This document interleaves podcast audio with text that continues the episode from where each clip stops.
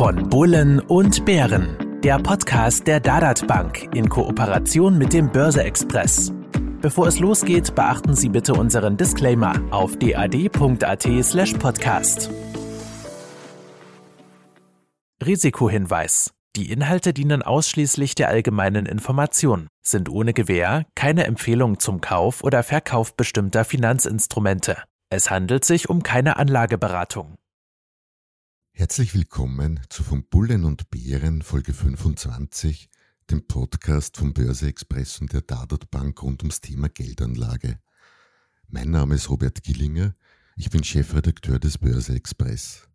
Mir zur Seite sitzt wie immer Ernst Huber, CEO der Dadat Bank. Hallo Ernst.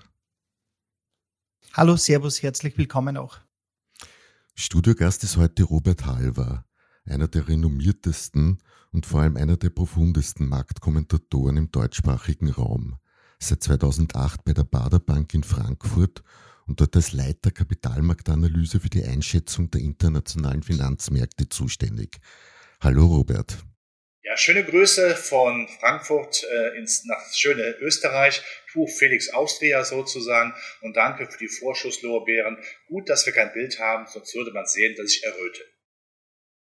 Das glaube ich ja jetzt zwar fast nicht, aber trotzdem, Jedenfalls herzlichen Dank fürs Dasein und tu Felix Auster habe ich gerade gehört, ein bisschen weniger Felix ist man, wenn man derzeit auf die Märkte blickt. Ich sage mal, der Start ins Jahr 2022 war für Anleger kein leichter. Aktien und Anleihen verlieren im Paarlauf, sage ich einmal, genauso wie Bitcoin. Einzig mit Rohstoffen war im Schnitt Geld zu verdienen. Lieber Herr Halber, also lieber Robert, ist das die neue Realität für Anleger? Es klingt ja an sich vor allem nach einem stark inflationären Umfeld, wenn genau so diese Situation eintritt. Oder haben wir am Aktienmarkt einfach so etwas wie eine typische Verschnaufpause und danach scheint ohnehin wieder die Sonne? Und vielleicht vor allem, warum sind wir aus deiner Sicht genau so in den Markt gestartet, wie wir sind? Ja, man könnte sagen, äh, lieber Robert, wir sind aus dem Paradies, aus dem Börsenparadies vertrieben worden. Wir waren ja lange Jahre dann auch verwöhnt, ja, wie verwöhnte Einzelkinder, hätte ich fast gesagt. Es ist ja alles in die richtige Richtung gelaufen. Es kommen plötzlich eben dann drei Punkte, das Trio Infernale sozusagen, geopolitische Risiken äh, um die Ukraine oder China-Taiwan, äh, dann das Thema natürlich Omikron, Corona, was heißt das für die Konjunktur? Muss sie wieder etwas abgebremst werden? Und natürlich das Megathema schlechthin, die Inflationsbeschleunigung und was die Notenbanken daraus machen. Aber dass die Aktienmärkte schwanken, das ist die alte Normalität. Und da kommen wir jetzt etwas mehr zurück. Das sind diese Schwankungen, die man eben bei Aktienmärkten klassischerweise hat. Also wir sind wieder auf dem Weg der Normalisierung, was die Aktienmärkte angeht. Aber es muss ja nicht heißen, dass der Aktienmarkt nicht in diesem Jahr trotzdem attraktiv ist. Als Belastungsfaktoren für die aktuell eher schlechtere Entwicklung gelten Zinsen und Inflation.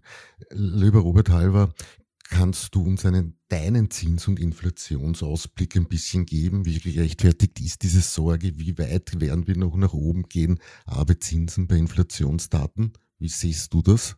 Ja, Zinsen sind der klassische Feind des Aktienmarkts. Gehört der Zins, also die Alternativanlageform, rentiert, desto weniger hat man natürlich Spaß an Aktienmärkten. Aber die Frage ist ja, ob es denn so schlimm kommt an den Zinsmärkten. Ja, wir haben sicherlich zunächst eine Inflationsbeschleunigung, die wir lange Zeit nicht mehr gesehen haben, weil ja alles zeitgleich auf uns zukommt. Eben, dass nach Corona wieder sehr stark Rohstoffe gebunkert werden, die Transportkapazitäten wieder genutzt werden, äh, vielleicht auch Lohnsteigerungen, das kommt ja zusammen. Und ich bin auch der Überzeugung, dass die Inflationsrate insgesamt auch höher ist als vor Corona. Aber, jetzt kommt das große Aber, die Inflationsspitzen, die werden abgeschnitten, denn es gibt immer bessere Transportkapazitäten, die Rohstoffe werden irgendwann nicht mehr so stark steigen, weil die Lager aufgefüllt sind. Und äh, man muss ja auch auf die Omikron-Variante schauen. Ähm, ich bin der Meinung, dass ein äh, Virus kein Interesse daran haben kann, sein Wirt zu meucheln, umzubringen, dann könnte er sich ja nicht weiter verbreiten.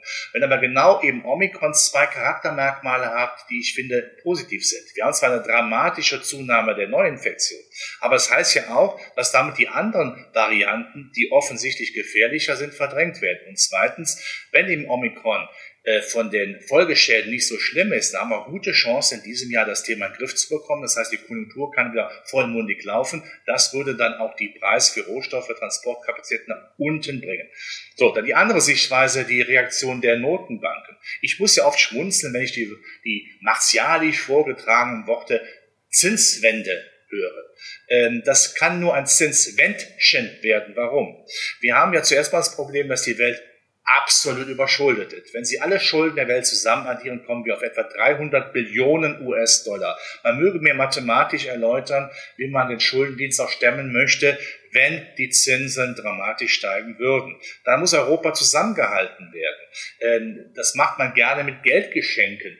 Denn, wie heißt so schön, Geschenke halten die Freundschaft. Und wenn Sie dann auch unsere Notenbankpräsident Christine Lagarde sehen, für mich Spitzname La Mer Monétaire, wenn Sie sehen, dass der Chefvolkswirt der EZB auch nicht müde wird zu betonen, die Inflation kommt nachhaltig runter, dann wissen wir ganz genau, so viel kann gar nicht kommen. Jetzt könnte man einwenden, Momente halber, was machen die Amerikaner? Ja, sie werden in diesem Jahr die Leitzinsen erhöhen vielleicht vier Leitzinserhöhungen, im nächsten Jahr nochmal drei. Aber wenn man das mal zu Ende bringt, dann sind wir Ende 2023 immer noch beim Leitzins, der nach Inflation negativ ist. Das ist keine restriktive Geldpolitik. Dann die andere Frage nach der Menge des Geldes. Ja, wir werden auch in diesem Jahr Liquiditätsverknappungen sehen, sozusagen Entwässerungen der Überliquidität Amerikas. Aber wenn man das auch zu Ende bringt, wenn Ende 2023 klar ist, Amerika hat eine Billion US-Dollar Liquidität abgesogen, dann klingt das epochal schrecklich. Aber wenn man sich vor Augen führt, dass das nur 10% der Liquiditätssumme sind und man sich vor Augen führt, dass wir immer noch 7 Billionen Liquidität haben, die gar nicht abgerufen werden, die vergammeln in der Notenbankbilanz äh, der, der US-Notenbank. Und auch klar ist, dass wir die 7 Billionen da gegenübersetzen müssen mit der Liquiditätssumme zu Beginn der Corona-Krise, da waren es 4 Billionen. Da ersaufen wir nach wie vor Liquidität. Das heißt für mich, die Inflation wird nicht eins zu eins bekämpft. Die Realzinsen bleiben hüben wie drüben Amerika, Europa nach Inflation unter Nulllinie. Linie, das ist keine attraktive Anlageform dann. Und Inflation, die nicht bekämpft wird, ist kein Feind der Aktienmärkte, sondern ihr größter Freund, weil Aktienmärkte ja verbrieftes Sachkapital sind. Das ist dann eine Unterstützung für den Aktienmarkt, also keine Angst vor der großen Zinswende, die können wir uns gar nicht erlauben, sonst macht es Puff, Bang, Paf und unser Finanzsystem hat seinen finalen Crash erlebt. Äh, Robert, Robert Halver, ich meine, es ist ja kein Geheimnis, ich bin ja schon seit langem kein Fan von Anleihen. Ich habe immer gesagt, das macht in meinem Portfolio überhaupt keinen Sinn, mit negativer Rendite dann noch äh, das Risiko von steigenden äh, Zinsen, was mit, mit fallenden Kursen zu tun hätte. Also wirklich keine spannende Geschichte, eher Geldvernichtung oder Kaufkraftvernichtung. Wie, wie ist das bei einem Marktstrategen wie bei dir? Siehst, siehst du vielleicht sogar bereits den Peak bei den Renditen erreicht und damit auch wieder Chancen? Selbst wenn ich den Peak bei den realen Minuszinsen sehen würde, äh, lieber Ernst, dann wäre doch trotzdem klar, Zinssparen ist das so attraktiv wie Fußpilz. Ja, ich, wenn ich nach Inflation noch nichts verdiene, ist das doch geplante Geldvernichtung, Vermögensvernichtung. Das kann doch nicht der Sinn einer Vermögensanlage sein. Außerdem gibt es einen ganz klaren Grundsatz. Wann kauft man denn Zinspapiere? Dann, wenn die Zinsen oben sind. Denn dann sichert man ja einerseits den schön, schön hohen Nominalzins, andererseits macht man Kursgewinne, wenn die Zinsen dann, äh, dann fallen sollen. Umgekehrt jetzt würde ich ja ins offene Messer greifen. Ich würde dann Zinspapiere mit schlechter Rendite erwerben, die vielleicht ein bisschen steigen, dann mache ich aber auch dann zeitgleich Kursverluste. Also macht das überhaupt keinen Sinn. Und sehr entscheidend ist ja auch die Notenbank und mittlerweile auch für die EZB, dass die Entschuldung unserer überschuldeten Lage ja auch so stattfindet, dass man die Inflation arbeiten lässt, dass man quasi die Inflation, die Schulden auffressen lässt. Inflation, die oberhalb der Kreditzinsen liegt, frisst ja automatisch Staatsverschuldung auf. Genau das machen wir so, wie die Amerikaner das ja nach Weltkriegen, nach ihren Krisen gemacht haben, einfach die Inflation weginflationieren. Das heißt, ganz eindeutig und sehr klar für mich auf die nächsten Jahre, Zinssparen ist nicht attraktiv. Es wird dann erst attraktiv, wenn der Zins oben ist, aber ich habe es ja erläutert, so großartige Zinssteigerungen können wir gar nicht erlauben. Wenn wir davon ausgehen, dass in Amerika in diesem Jahr vielleicht für die Zehnjährige 2,3 Prozent dann, äh, dann zu zahlen wären, sind wir immer noch, noch einmal, auch wenn ich es wiederhole, nach Inflation im Lager der Vermögensvernichter. Also Finger weg von zu vielen Zinspapieren. Wie hoch schätzt ihr eigentlich die Chance ein, dass die Inflation doch deutlich über dem äh, zu liegen kommen wird, was wir derzeit befürchten oder erwarten, dass einfach diese Zweitrundeneffekte, sei es jetzt aus Lohnsteigerungseffekten, die sicher ab nächsten Jahr wieder schlagend werden, durch gewerkschaftliche äh, Gewerkschaften Co. schlagend werden, beziehungsweise auch diese Lieferkettenproblematik. Es wird ja immer erwähnt, sie wird sich abschwächen. Gleichzeitig gibt es natürlich einige nicht wenige Unternehmen, die davon auch profitieren. Ich brauche mir nur die Bilanzen der Reedereien anschauen. Also ist dieses halb nachhaltig und also, dass die Inflationsraten nicht allzu hoch schießen werden, wird das bleiben oder gibt es echt eine Chance, dass wir deutlich über die Niveaus noch kommen werden? Man muss, glaube ich, zwei Dinge unterscheiden. Auf der Angebotsseite, ähm, Robert, du hast die Transportkapazitäten erwähnt. Ich stelle ja sehr beruhigend fest, dass die Frachtraten, also die Preise für die Verschiffung von Schüttgut, Kohle, Weizen, Mais, Eisenerz weltweit seit Anfang Oktober, da hatten wir den Hochpunkt, um über 60 Prozent gefallen sind. Das entspannt natürlich definitiv dann auch äh, die Transportkosten, damit den Inflationsdruck.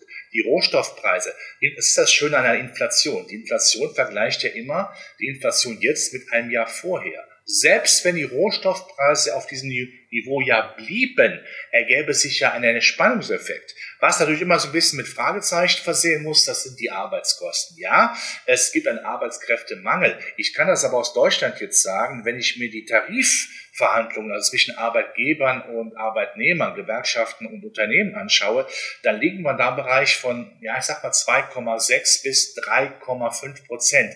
Das könnte man sicherlich aushalten. Das wäre jetzt nicht dieser äh, berühmte Zweitrundeneffekt, den wir früher hatten, zum Beispiel für die Älteren unter uns äh, nach den Ölpreiskrisen, die dann zu einer dramatischen Inflationsbeschleunigung geführt haben.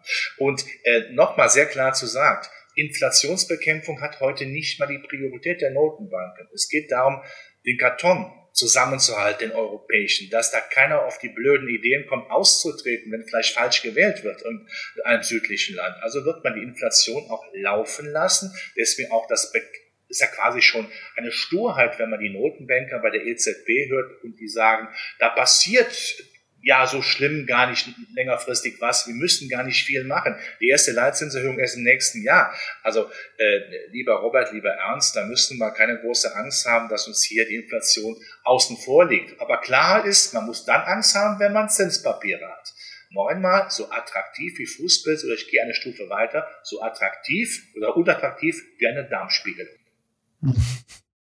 Also vielleicht noch ganz kurz ergänzend dazu, äh, äh, gerade letzte Woche kurz einmal gelesen, der wöchentliche Einkauf, der normale Einkauf ist fast um zehn Prozent teurer geworden für Herrn und Frau Österreich. Also da sieht man schon, welche Dramaturgie da drinnen ist. Das ist ja deutlich höher als die publizierte Inflationsrate natürlich und ganz schlimm natürlich, wenn man sich im Immobilienbereich umschaut. Auch hier haben wir zweistellige Steigerungsraten im letzten Jahr wieder gesehen. Also es wird immer schwieriger, sich etwas zu schaffen oder zu ersparen. Also das hat schon eine neue Dimension bekommen, das Ganze, wie der Robert Halver auch gesagt hat, äh, ja, die Staaten brauchen wahrscheinlich heute diese Inflation, ist ein ganz äh, nobler Weg, um sich ein bisschen, ich sage mal, zu entschulden. Und auf der anderen Seite ist halt eine schleichende Entwertung des Ersparten, äh, des Sparers, äh, wenn man, wenn man so will. Es tut nicht richtig weh, ist aber deutlich teurer als eine Vermögensteuer, die ich immer wieder mal diskutiere. Also de facto, äh, der, was am Sparkonto hat, dem wird Jahr für Jahr hier ganz schön was weggezwickt. Und wir haben eh schon einige Male gesagt, bei einer Inflation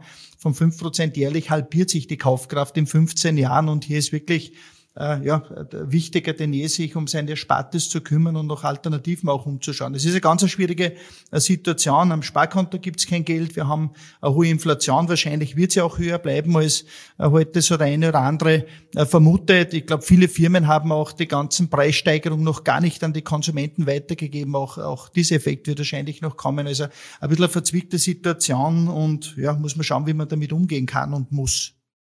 Lieber Ernst, du sprichst ein wahres Wort gelassen aus. Äh, mir tut das auch leid für die Normalhaushalte, die immer mehr für ihre Lebenshaltung ausgeben müssen. Und man muss es gerne noch verschärfen und sagen, würden wir die Inflationsraten, ich sag mal, fairer messen, würden wir also die Kaufhäufigkeit von Gütern und Dienstleistungen stärker berücksichtigen, mhm. als zum Beispiel die immer billiger werdenden äh, Preise für Laptops oder für Hightech-Geräte, ja, die ja fast äh, deflationär sind, weil sie mehr leisten. Mhm. Da hätten wir höhere Inflationsraten. Aber das will man natürlich verhindern, um da keinen schlafenden Hunde zu wecken. Und ich glaube, ein wichtiger Aspekt ist auch hierbei, die Anlegerin, die Bürger soll, und Anleger, die sollen sich natürlich die Inflation zurückholen. Es wäre jetzt doppeltes Ungeschick, Double Trouble, sagt man in Amerika, wenn man auch noch zu sehr auf auf äh, Rentenpapiere, auf Zinspapiere mhm. setzt, wo ja die Inflation wegfrisst. Also muss man sachkapitalistischer, sprich aktienorientierter denken. Und ich hoffe natürlich, dass in unseren beiden Ländern, Österreich wie in Deutschland, die Politik bitte von Steuern die Finger lässt. Es geht um die Altersvorsorge vieler Menschen. Es bringt, da ist da viel besser. Aktiensparen steuerlich zu fördern, als später dann Sozialleistungen zu zahlen. Ich hoffe, dass so viel Gehirnschmalz in Berlin und Wien vorhanden ist. Gut, bei uns gibt es erste Ansätze, dass es bei der Besteuerung ein paar Erleichterungen geben wird. Aber kommen wir gleich zum Aktienmarkt, nachdem das ja die einzige Möglichkeit ist, sich die Inflation wieder zurückzuholen. Bleiben hier auch die alten Favoriten, die neuen, sprich Technologie und die USA werden jedenfalls laufen? Oder müssen hier Anleger strategisch ein bisschen umdenken? Zuletzt kamen Value-Werte ein bisschen mehr ins Gespräch. Und äh, lieber Herr Halver, werfen wir dabei vielleicht auch gleich einen Blick übers Jahr 2022 hinaus. Nicht jeder ist ein sehr kurzfristiger Anleger, überlegt ein bisschen länger. ESG bleibt dabei wohl ein Thema. Welche Bereiche haben Anleger Ihrer Meinung nach aber noch zu wenig oder kaum auf dem Radarschirm? Wo gibt es denn explizit noch Chancen? Und Sie haben vorher geopolitische Risiken angesprochen. Kann ich als Europäer überhaupt beruhigt in Europa investieren oder sollte ich eher außerhalb geben? So Störfälle wie derzeit in der Ukraine haben wir ja immer wieder. Und vielleicht ist ja sogar Covid ein Zeichen, dass diese, diese Region, ich sage mal, anderen gegenüber einen gewissen Nachteil hat. Nirgendwo anders war es so sehr in den Börsen zu spüren wie in Europa. Selbst in China, ich habe mir das angesehen, nach dem Regulierungsschock. Ja, äh, Robert, das äh, stimmt. Also die Einbahnstraße Hightech, die ist jetzt äh, nicht mehr so äh, konfliktfrei zu betreten. Es gibt äh, eben schon dieses Thema Zinswende, auch wenn das für mich nicht so virulent werden wird, wie es im Augenblick äh, gespielt wird, auch weil natürlich die Medien ein Interesse an diesen Bildern haben, Zinswende, es wird ganz schlimm, ja, damit eben Klicks und Quoten auch stattfinden. So schlimm kommt es nicht, aber äh, allein der Gedanke bremst natürlich im, zumindest im ersten Quartal die Hightech-Werte etwas aus. Aber man wird dann sehen, in, ab dem zweiten Quartal, erstens, die Zinswende ist nicht so strikt, es wird also nicht so stark in die Bewertung reingeschnitten von Hightech-Werten, was aber noch viel wichtiger ist. Die Hightech-Branche hat ja valide Geschäftsmodelle. Das ist ja, äh, das sind ja keine Modelle, die jetzt absolut nebulös sind oder wo kein Geld verdient wird. Dann schaut, schauen wir uns an, was die, nicht nur die großen Werte, auch die kleineren Werte im Bereich von, von Cloud Computing, von Ersetzung des Menschen durch die Maschine, äh, von Halbleitern verdienen das ist ja wie alles im Wunderland. Die verdienen ja wie verrückt. Das heißt, diese Geschäftsmodelle bleiben attraktiv. Digitalisierung ist kein One-Hit-Wonder. Es ist ein Evergreen, ja, äh, wie die schönen Songs von Peter Alexander. Das heißt, man muss dann auch dem Hightech-Sektor grundsätzlich treu bleiben. Aber man braucht zuerst mal etwas Muße. Das zweite Thema ist dann, wenn die Konjunktur, was ich erwarte, in diesem Jahr besser kommt als erwartet, weil wir Omikron besser im Griff haben, dann braucht man die Value-Werte, die Substanzwerte, die ja gerade in Österreich und Deutschland ja immer noch unsere Aktienmärkte prägen. Maschinenbau, Elektrotechnik, Chemie, Automobilzulieferer, all das braucht man dann natürlich. Fahrzeugbau, das macht dann interessant. Und diese Tendenzen sehen wir ja auch schon. Äh, und natürlich, was Omikron angeht, das sage ich auch immer wieder, ähm, Österreich ist ja eine, eine Bundesrepublik wie auch Deutschland nach zwei Jahren muss man fähig sein, politisch mit einer einem Wort zu reden. Es ist wichtig, alle an einem Strang zu nehmen, politisch. Nicht jeder sollte sein Süppchen kochen, damit die Menschen nicht verwirrt werden. Es ist sehr wichtig, dass die, man die Konsumenten äh, dann auch psychisch, psychologisch stützt, genauso wie die Investoren, die die Fabriken äh, bauen wollen oder investieren wollen. Die brauchen Ruhe. Ich komme aus der Landwirtschaft. Da gibt es einen ganz klassischen Spruch. Hühner, die keine Ruhe finden, legen keine Eier. Das muss eine Politik liefern. Ich glaube, in diesem Jahr wird aber insgesamt der Gamechanger stattfinden. Wir werden Omikron besser im Griff haben.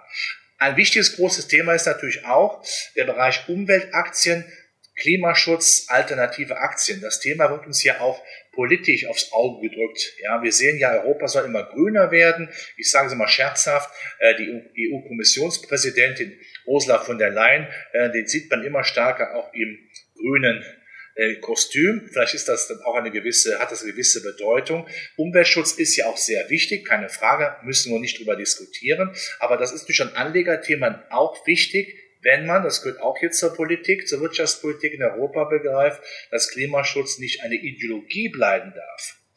Klimaschutz ist wichtig, aber man soll damit bitte auch Geld verdienen, dass man sagt, die Menschen, die in der, in der Old Economy arbeiten, in der sogenannten Schmutzindustrie, in Anführungszeichen, eine Perspektive haben in diesen neuen, in der New Economy. Das hat die Politik aber hinzubekommen. Das ist dann wichtig. Und jetzt sind wir beim Thema Europa. Ja, Europa macht im Augenblick nicht eine Bella Figura. Wenn man den Konflikt Ukraine sieht, dann muss man ja sehr eindeutig sagen, die Russen interessieren sich ja für Europa gar nicht. Die gucken direkt nach Amerika, weil Europa als schwach dargestellt wird. Und das muss sich ändern. Auch an Aktienmärkten gilt, nur ein Aktienmarkt kann, kann nachhaltig attraktiv sein, wenn auch die politischen Rahmendaten funktionieren. Und oft genug, ich mache hier aus meinem Herzen keine Mördergrube, bin ein überzeugter Europäer, damit da kein falscher Zungenschlag reinkommt. Aber wir führen uns oft auf in Europa wie ein wild gewordener Hühnerhaufen, Kakophonie der Meinungen, und so hat dann der Fuchs, der draußen lauert, der russische, der amerikanische und der chinesische, einfach uns aus der Reserve zu locken. Das darf nicht passieren. Europa muss lernen, nicht Amboss zu sein, sondern Hammer. Wir müssen zusammenhalten. Ich weiß, wie schwer das ist, aber an der Nummer kommen wir nicht vorbei. Schwieriges Unterfangen, aber dein Wort in Gottes Ohr und wir müssen auch ein bisschen mehr Stärke zeigen und Zusammenhalt natürlich. Ich glaube, es ist ganz, ganz wichtig für uns hier in, in Europa. Robert, äh, egal wie, Aktien weisen historisch äh, etwas höhere Bewertung oder hohe Bewertung auf. Relativ, glaube ich, scheint aber noch Luft nach oben auch zu sein. Das ist sicher die gute Nachricht, glaube ich, für Anleger in diesem Bereich. Äh, da ist aber zuletzt trotzdem etwas gerüttelt hat. Der Jahresbeginn war nicht ganz so, wie wir uns äh, vorgestellt haben. Äh, ja, also wie, wie entscheidend siehst du das Timing an und ist jeder Tag der richtige Tag zum Investieren oder wie siehst du das? Äh, man sagt ja so schön, jeden Tag, äh, jeder Tag ist Börse oder jeder Tag äh, hat man dann eine Börsenverfassung. Man muss sich das Ganze auch anschauen. Mir macht das zum Beispiel äh, ja Spaß, mich mit Aktien zu beschäftigen. Und ich finde ja auch, äh, man sollte ab und zu mal hinschauen, also jeden Tag, was denn da so läuft. Wichtig ist, dass man ruhig Blut bewahrt, dass man also jetzt nicht in Panik äh, sich hier äh, ähm, dann äh, streut äh, und bewegt, weil äh, Angst ist nie gut. Gier auch nicht, aber eben auch Angst nicht. Und wenn man sich vor Augen führt, das ist immer für mich die letzte heilsbringende Nachricht. Die Notenbanken haben ja im Vorfeld der Immobilienkrise 2008, wir erinnern uns, die dann mit der Pleite der Lehman Bank in Höhepunkt gefunden hat, im Vorfeld die Zinsen, die Leitzinsen von einem auf 5,25 Prozent erhöht. Da musste jede Blase platzen. Und wir wissen, was das bedeutet hat, wir waren nur einen Schritt vor einer Klippe entfernt, einer Finanzklippe und unser Finanzsystem wäre fast zusammengebrochen. Den Fehler wird die Notenbank, keine Notenbank mehr machen. Das heißt, man muss immer schauen, dass man nicht die allgemeine Gemengelage so negativ treibt, dass alle Immobilien verkaufen, Aktien verkaufen, äh, Angst haben, vor allem kein Geld mehr ausgeben. Das ist also auch eine wichtige politische Bedeutung, dass man Berührungspillen teilen muss, heute auch in schwieriger Zeit. Und von daher äh, bin ich der Meinung, dass man immer mal schauen muss, wo ist der Markt denn dann beruhigt und dann geht man wieder rein. Meine Meinung ist ja auch, man sollte es regelmäßig machen. Das kann man über Aktiensparpläne machen, das kann man über, aber auch mit dem Berater oder mit der Beraterin einer Vermögensverwaltung, indem man seine Lieblingsaktien, von denen man fundamental überzeugt sind, wenn sie dann günstig sind, auch nachkauft. Es gibt kein Ende, keinen Crash. Der Crash wäre das Ende unseres Finanzsystems. Das will niemand haben. Und die Crash-Propheten, die ja mit Liebe gerne Bücher schreiben, gut, der Winter ist bald vorbei, aber man kann sie ja vielleicht kaufen, aber dann haben sie nur einen Zweck und einen Wert, Brennwert. Man kann im nächsten Winter damit den Kamin anzünden. Ansonsten sollte man sich klar vor Augen führen, politische Börsen haben keine kurzen Beine mehr, die können sie gar nicht haben. Politik, Querstrich Geldpolitik, ist daran interessiert, dass unser Finanzsystem, unsere Welt überlebt. Von daher politisch zu denken, man weiß, die können unsere Märkte, ich sage es deutlich, nicht verrecken lassen. Mhm. Robert, würdest du derzeit äh, die Situation schon als äh, zum Nachkaufen, zum, ja, zum Nachkaufen nutzen oder einsteigen oder noch würdest du eher noch etwas abwarten? Also ich glaube schon, man kann mit dem ersten Geld da wieder vorsichtig reingehen in die Objekte der Begierde, von denen man fundamental überzeugt ist, auch gerade im zyklischen Bereich. Ähm, natürlich müssten wir jetzt noch abwarten, äh, wie konkret jetzt äh, bei der US-Notenbank die Zinsschritte sein werden. Aber ich bin davon überzeugt, ich habe es ja eingangs geleitet, das kann nicht so schlimm werden, weil es ansonsten viel kaputt macht. Und immer, ähm, es gibt ja diesen schönen Spruch, den gibt es in Österreich auch, vor dem Morgen ist die Nacht am dunkelsten. Ähm, man sollte sich immer vor Augen führen, Ruhe bewahren, etwas längerfristiger denken. Wenn man Qualität im Depot hat, dann muss man keine Angst haben. Es ist wie mit einer vernünftigen Beziehung. Wenn man da Qualität hat, dann muss man keine Angst haben. Das war ein wunderbares Schlusswort. Denkt immer daran, Inflation ist der Feind jedes Ersparten und die derzeit einzig sinnvolle Alternative ist Anlegen. Und da sehen sowohl Robert Halver als auch Ernst Huber Aktien eindeutig in der Favoritenstellung. Ein viel Erfolg euch und ich würde mich freuen, wenn ihr nächstes Mal wieder einschaltet, wenn es von Bullen und Bären spielt. Ernst, danke fürs Hiersein. Ja, ebenfalls alles Gute beim Anlegen und einen schönen Tag noch. Und besonderen Dank an Robert Halver, der seinen Diskussionsinput heute einbrachte und der das Schlusswort haben soll. Vielen Dank, das war eine tolle Veranstaltung. Ich komme gerne wieder. Ich bin ja ein großer Anhänger äh, sowieso von Österreich, also von daher komme ich sowieso schon mal gerne wieder. Und Sie sehen mich im Augenblick nicht erröten. Ich meine das also ernst. Also von daher hat Spaß gemacht. Wichtig ist immer Ruhe bewahren und immer wissen, Aktien längerfristig geht das aufwärts. Und wenn es runtergeht, ist das ja sogar vorteilhaft. Dann komme ich ja zu einem günstigeren Preis an das Objekt der Begierde. Wie heißt das alte Kaufmannsmotto, im Einkauf liegt der Gewinn. Herzlichen Dank.